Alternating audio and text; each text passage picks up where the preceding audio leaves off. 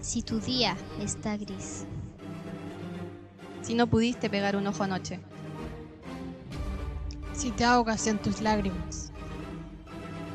Si te levantas de mal humor a diario. Si eres más estrés que persona. Si te han dicho que debes ir a terapia. Aquí estamos para pelear por ti. Somos Yarlu, Andrea Y Carolina. Y juntas somos Las vengadoras de la salud mental. Y esto es... Psico Avengers.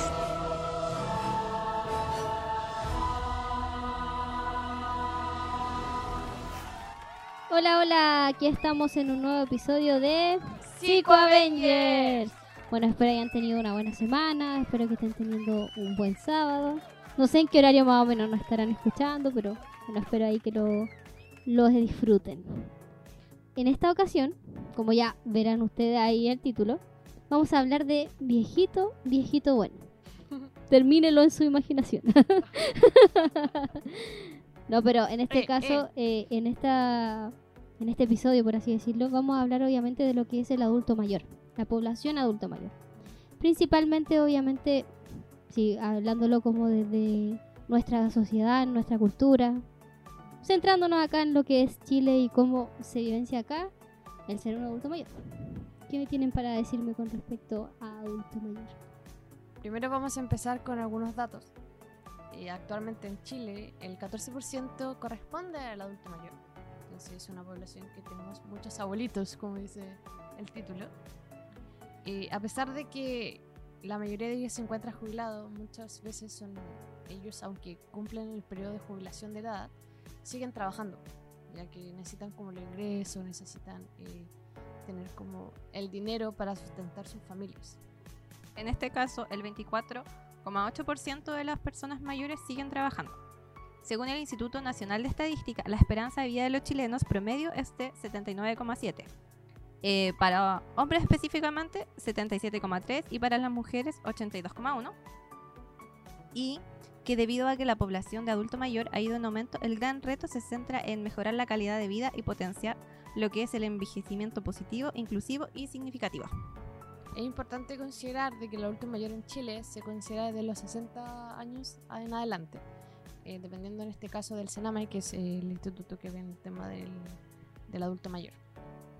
Bueno, cuando hablaba un poco acerca de la definición de- del envejecimiento, o sea, las características de, de las personas que son adulto mayor, existen distintos tipos de cambios. Creo que los primeros que podemos visualizar es eh, a nivel corporal, donde se pierde masa corporal, existen algunos cambios de estatura, se pierden algunos dientes, comienzas como a cambiar el color del cabello, a aparecer esas canitas que empiezan a aparecer ya como entre los 20 o 30, pero Sí, ya algunos también antes.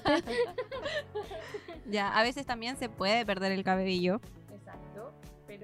Eh, en este lugar como que se, se puede visualizar como, como el, el cabello blanco que se asocia al tema de adulto mayor, que es como el cambio más significativo que uno puede como ver. Eh, A nivel psicológico, hay un cambio igual en el humor, en la personalidad, en el lenguaje, en la memoria, sobre todo se puede ver harto el tema. Eh, por ejemplo, cuando de repente dicen que cuando uno envejece, eh, las personas se ponen como más enojonas, más hurañas. No sé si han escuchado eso o quizás lo han experimentado con personas cercanas. Y tiene que ver mucho que a esa edad como eh, se rigidiza un poco lo que es eh, la persona como tal. obviamente, eh, como dijo la Yerlu, eh, la personalidad puede cambiar. También puede haber un tema de la memoria, donde ya empiezan a, a decir, ¿sabes qué? Me cuesta retener cierta información, como que te empiezo a contar cosas, pero son cosas que, que viví como en el pasado y comienzan de, de nuevo a contarte esa O- o historia. sí, a veces pasa también que no es como que ellos se den cuenta, sino que un otro como eso ya me lo contaste. Y a veces ellos son como así como como que les da rabia, así como, ah, pucha la cuestión, como que les cuesta un poco como asumir que están generando como esa pérdida de memoria. A veces Sí. como que no la asumen, porque claro, o sea, te afecta, pues, te afecta. Como que a veces cuesta asumir así como, no, sí, yo no te he dicho eso, y es como, no, sí, ya me lo dijo. Sí, como que se enojan muchas veces ante no poder recordar ciertas cosas, o dónde dejé esto, o no sé, olvidé la cita que tenía para el médico. O sea, obviamente son cambios biológicos que se dan con el tema de la edad. O sea, nuestro cerebro se va, o sea, llega a un punto donde se desarrolla al máximo y empieza como a decaer. Entonces son como cosas esperables. O sea, la pérdida de la memoria, como que ya empezamos como a no eh, incorporar nuevas experiencias, sino que acordarnos de las que ya están a- en largo plazo, cosas que ya experimentamos. Porque ya están establecidas ya en el cerebro. Mm, Obviamente. Y también hay un cambio a nivel social. Y ya esto se ve mucho en el tema de la jubilación. Pues los abuelitos ya dejan de trabajar, pasan a estar en el hogar, muchas veces como que ya no se sienten útiles. O sea, adquieren otro rol.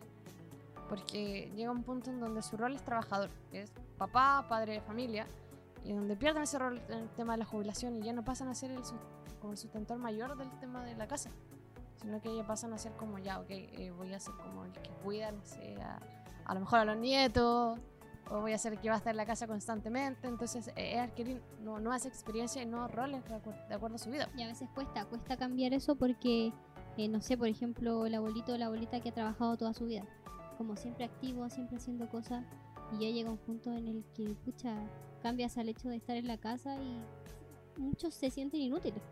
Es como, de hecho, siempre esto y ahora me dicen que me quede en la casa, es como, no, no puedo. Claro, o de repente muchas veces intentan ayudar y como que las personas dentro de la casa ya tienen su propio rol Exacto. y como que no les dejan. Es como, como, no, no, usted no lo haga, que se puede dañar o no sé, puede hacer esto. Y es como, Claro. no, pero si yo qué, si siempre lo he hecho.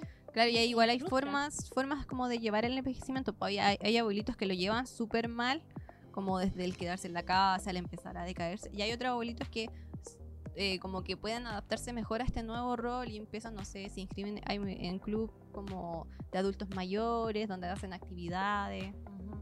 Aparte el tema de lo que hablamos un poco de lo social, es que el envejecer se puede tomar desde dos puntos. Uno, que han vivido toda su vida y no les queda nada más por hacer. O otro en donde eh, se realizan nuevas cosas, se adquiere como nuevos tiempos, nuevas formas de ver la vida. Entonces se puede como fomentar y adquirir nuevos pasatiempos, nuevas formas de relaciones. Creo que es lo importante en el tema del envejecimiento. Exacto. O sea, claro, estas son como algunas de las características, por así decirlo, eh, de la población adulto mayor. Ahora bien, adentrándonos un poco como en los que nos convocan más a nosotros con respecto a la salud mental. ¿Cómo dirían ustedes en este caso que es la salud mental vista como desde el adulto mayor en Chile? Ya mira, así como datos duros, uno de cada cinco personas de más de 60 años vive con alguna enfermedad de salud mental. La demencia y la depresión son las enfermedades más comunes, seguidas por los trastornos de ansiedad y el abuso de alcohol. Y las personas mayores son el grupo de edad donde es más frecuente el suicidio. Si ya pensáis en estos datos duros, igual te hace como cuestionarte así como el, el cómo están viviendo los abuelitos, ¿cachai? O sea, las condiciones de vida como para que tantas, como que las enfermedades sean tan comunes, porque el hecho de que sea uno de cada cinco, O sea, igual es complejo pensarlo desde el hecho de que ya estamos diciendo de que la población, en este caso adulto mayor, eh, cada vez es mayor. O sea, como cada vez tenemos, la, la gente como que hay una esperanza de vida igual un poco más, más alta. Entonces, Mm. como tenemos una esperanza de vida mayor, pero los datos con respecto a cómo se está viviendo esa etapa, como que no son para nada favorables.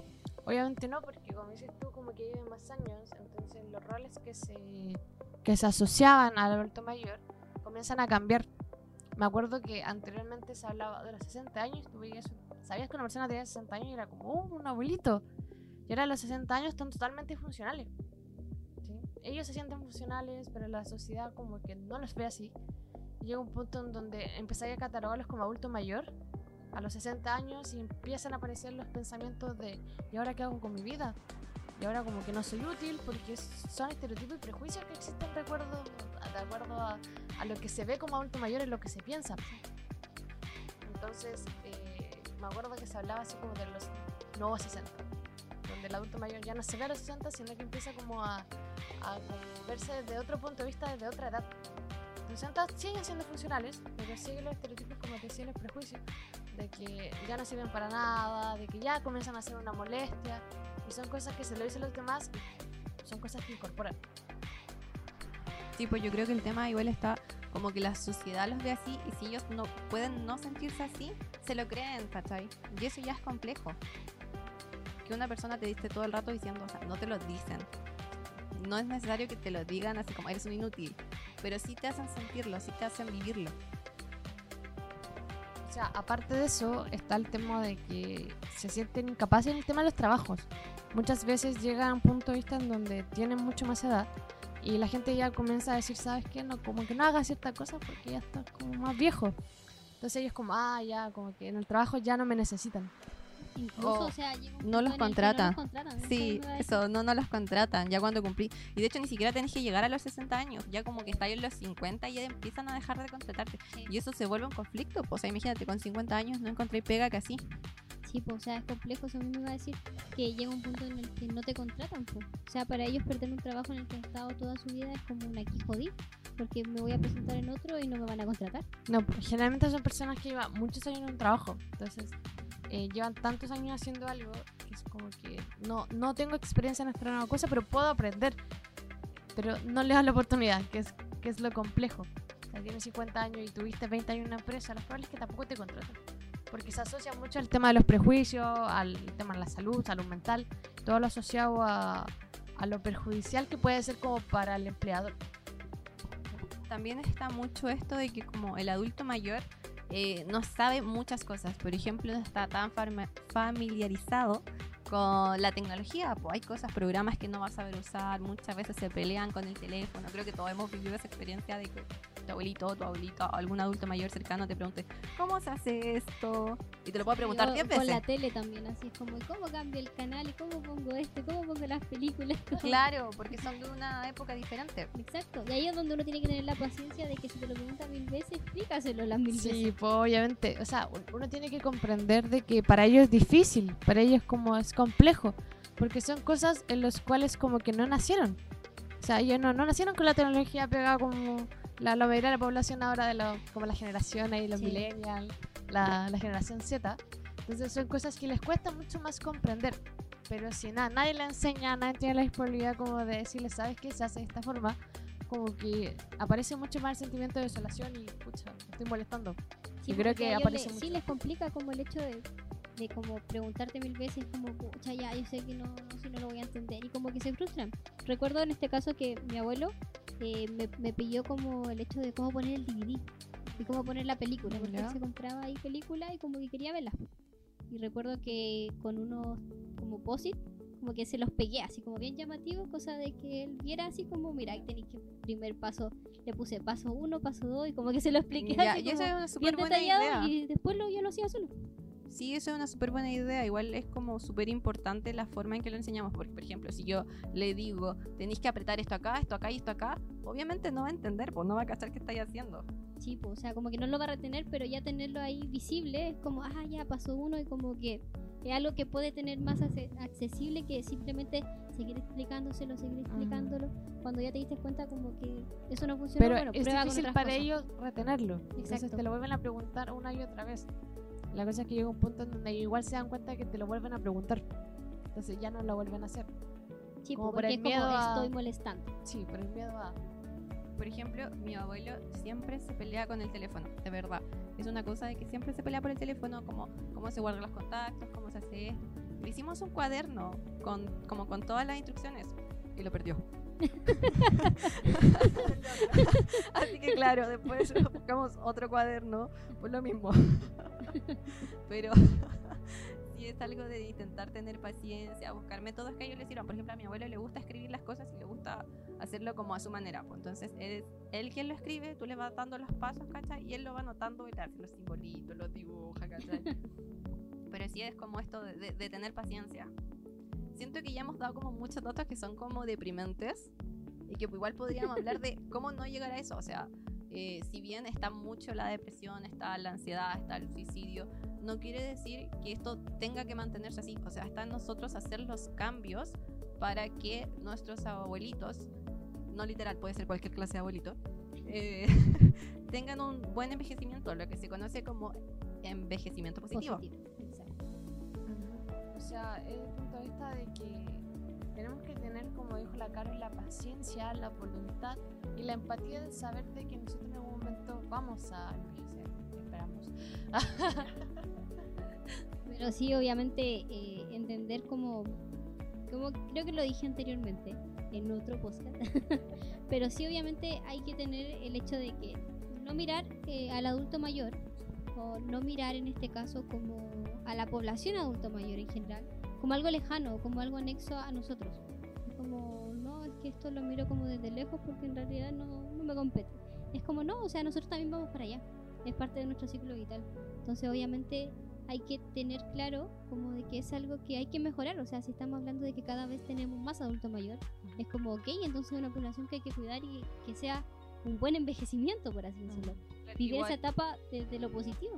O sea, sí, igual en el último tiempo se han como creado muchos más grupos de adultos mayores, como más, no sé, mi abuela, por ejemplo, participa como en tres clubes diferentes de adultos, así como en uno eso, es- eso es teje, en uno hace gimnasia, ¿cachai? Y en el otro salen de viaje, ella ha viajado mucho más que yo. O sea, es impresionante.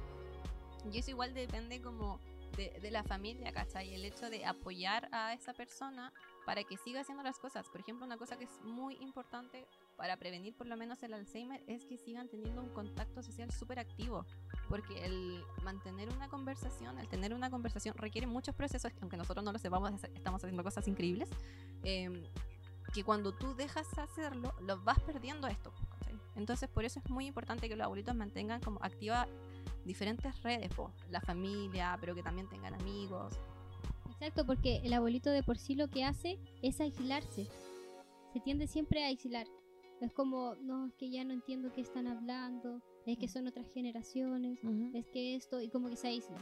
Entonces, no, pues ahí es el momento que es como, no, no hay que hacerlo. ¿Cachai? Y como meterlo en la conversación, hablar con ellos, hacer que se junten con otras personas, como de que mantenga siempre ese contacto. Como que si ya no va por voluntad propia, como de yo querer hacerlo para envejecer bien, es como un, ya, pues tómalo tú y de cierta forma como que actívalo. puedes moverlo. O sea, como dijo la Yellow, actualmente como que se, se intenta como integrar y no tanto invisibilizar ac- acerca del adulto mayor. Obviamente, desde la crítica.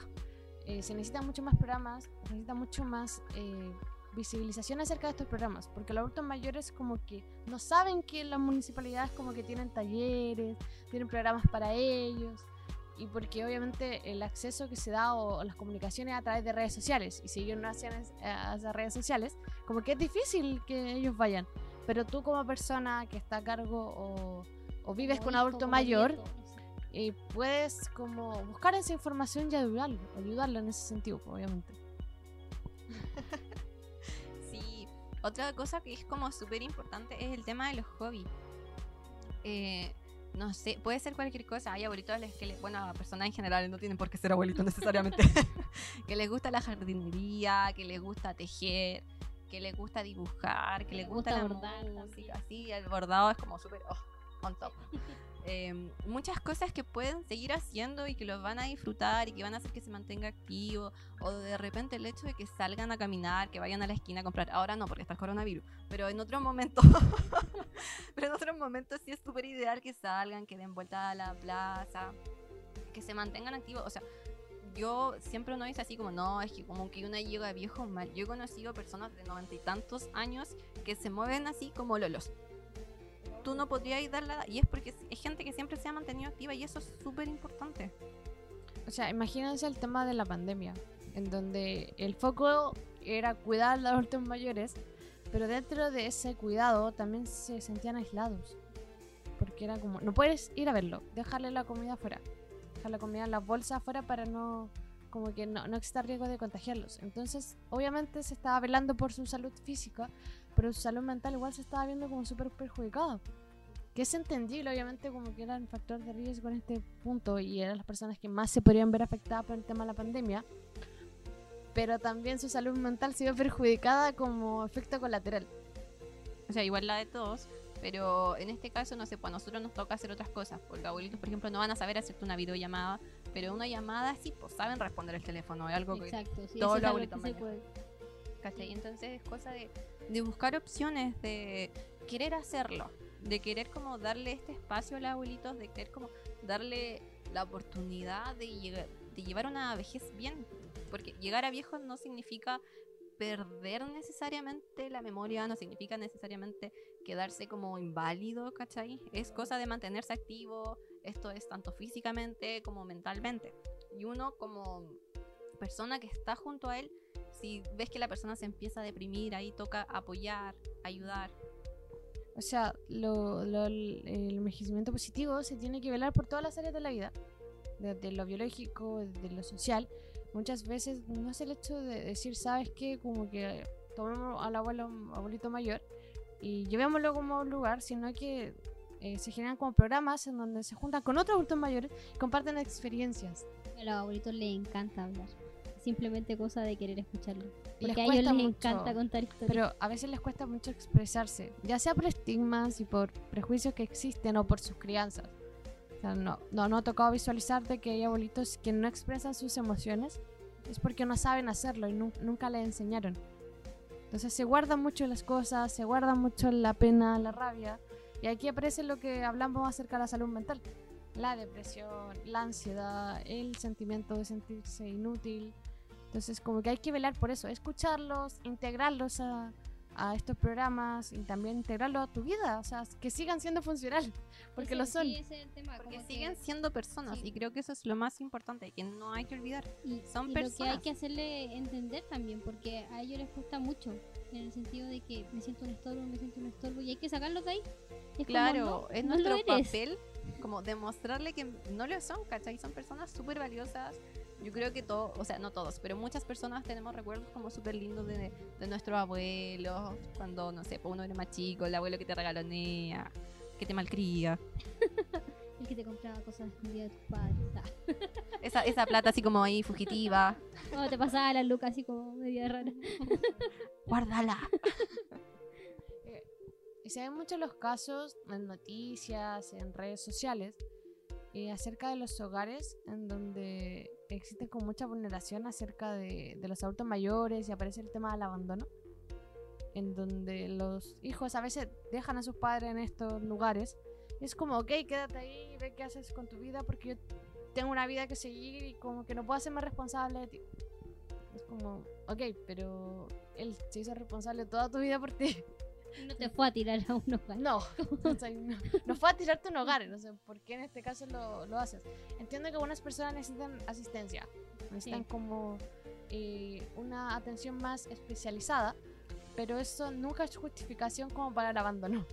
Y, o sea, yo creo que el abandono va en la parte en donde no lo vas a visitar. en Claro. Donde simplemente lo dejas en el hogar y ya después no aparecís más. Sí, y eso pasa mucho, y eso es súper triste, como el darte cuenta de que hay una persona que está ahí, no sé, hace tres años y lo han ido a ver una vez, no sé. Como recomendación, vean El Agente Top. Creo que esa es una eh, película tipo documental que en realidad refleja muy bien como el tema del abandono del adulto mayor en Chile, que es una película chilena. Así que si no la han visto, bueno, vayan a verla porque de verdad es una película que te deja una gran enseñanza. O sea, imagínense el tema de, los hogares. No es un tema de que tú veas que están abandonados, sino que ellos creen que se lo merecen. Ellos tienen la concepción de que como son inútil, como que, los dejen ahí es parte del proceso. No. O sea, ellos son valiosos, pueden hacer muchas cosas. A lo mejor no tienen la energía como para realizar las actividades que realizaban antes por un tema físico. Creo que todos vamos perdiendo energía a medida que, que vamos Algunos jóvenes no tenemos nada de energía. No.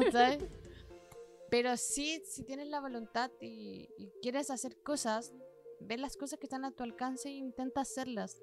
Inde- Independiente de, de lo que te diga la sociedad, independiente de lo que te diga la gente, si tú quieres hacer algo, hazlo. Porque eh, tienes el tiempo, aprovecha el tiempo que tienes, aprovecha como la instancia, tu energía y eres una persona súper valiosa. Sí, y siento que cuando tú no estás como, no compartes con personas mayores, igual pierdes cosas valiosas. Pierdes cosas súper valiosas porque los abuelitos son como una fuente de sabiduría impresionante y es cosa de saber escucharlos y darles el tiempo y estar ahí con ellos. Sí, cuando uno genera el espacio en realidad como que te das cuenta que tienen harto que contar. Son como de verdad como dijiste tú, o sea, de hecho creo que acá la sociedad igual como que vio un poco mal el tema de, del adulto mayor.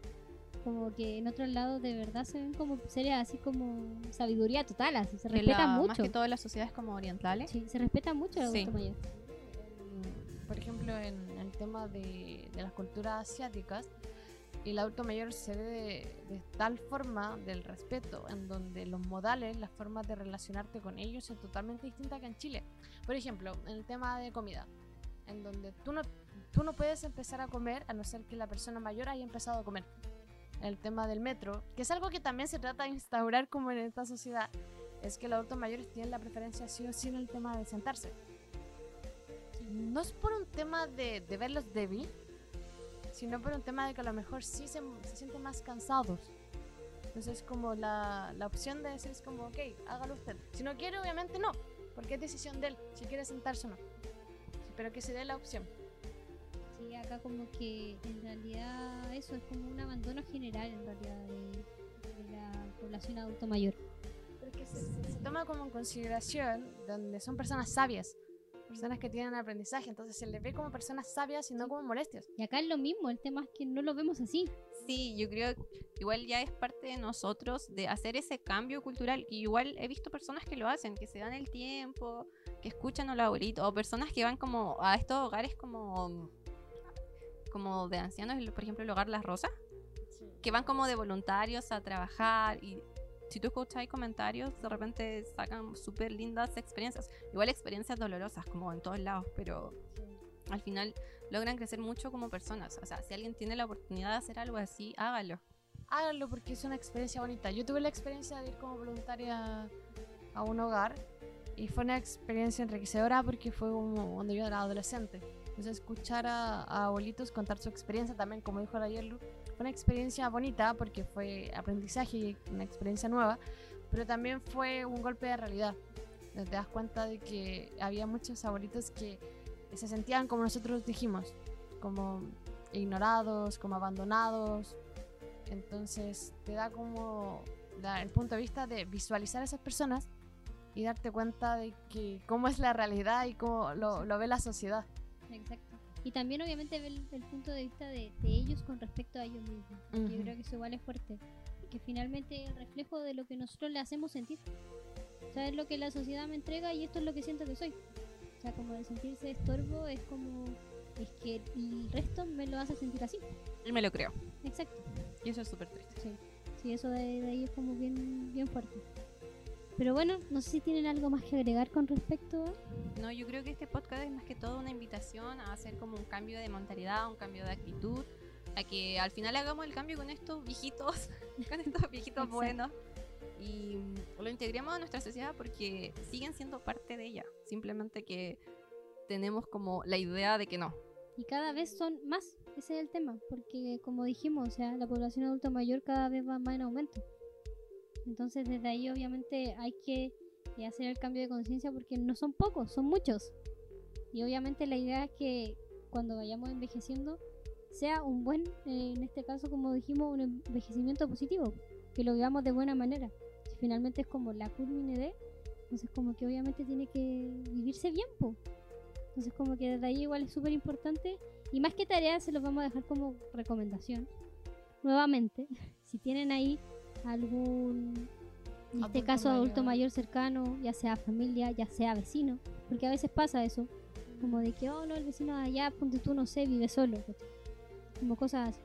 Obviamente acérquense, conversen, denle el espacio y se van a dar cuenta, se van a dar cuenta que en realidad son personas súper sabias que necesitan, necesitan como de esa interacción de estar con uno, que alguien los escuche.